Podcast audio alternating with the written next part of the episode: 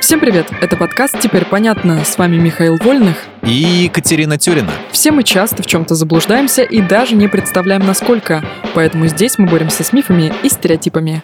Мифы про первые цивилизации Древней Америки и их культуру. Из древних американских цивилизаций я знаю майя, ацтеков и инков. О существовании других народов не слышала. Их не было или они просто остались в тени? Конечно же были. То, что майя, ацтеки и инки — самые древние цивилизации в Америке, это миф. Империя инков зародилась лишь в 13 веке. Государство ацтеков же еще моложе. Его появление относится к 14-15 векам. Кстати, именно ацтеки встретились с испанцами и погибли от их рук. То есть фактически государство ацтеков не просуществовало и 200 лет. При этом до инков и ацтеков было немало других цивилизаций, например, Моча, Наска, Чачапоя и другие. Много странных слов. Так все же, какая цивилизация самая древняя в Мезоамерике? Ею считается альмекская культура. Ее упадок начался на заре первого тысячелетия до нашей эры. Но если рассмотреть те культуры, которые ты знаешь, то по-настоящему древней можно считать только майя. По времени возникновения, второй век до нашей эры, третий век нашей, она ровесница древней Греции и Рима. Вот несмотря на то, что майя, инки и ацтеки жили в разное время, мне их культуры кажутся очень похожими. Это так и было?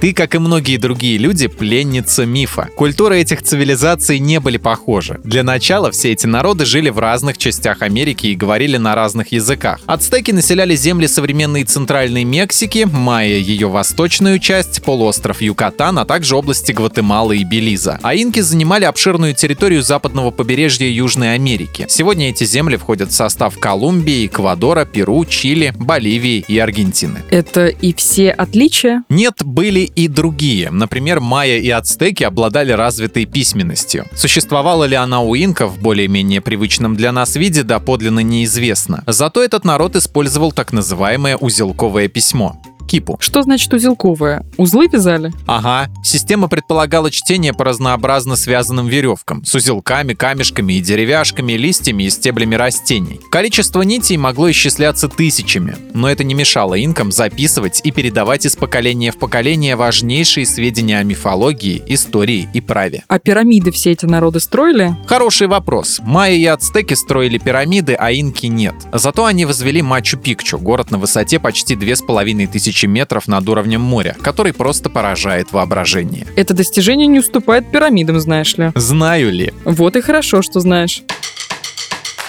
В этом выпуске мы использовали материал Андрея Вдовенко и благодарим автора за классное разоблачение популярных мифов. Полная версия текста на сайте Lifehacker. Подписывайтесь на подкаст «Теперь понятно», ставьте ему лайки и звездочки. Новая порция разоблачений уже на подходе.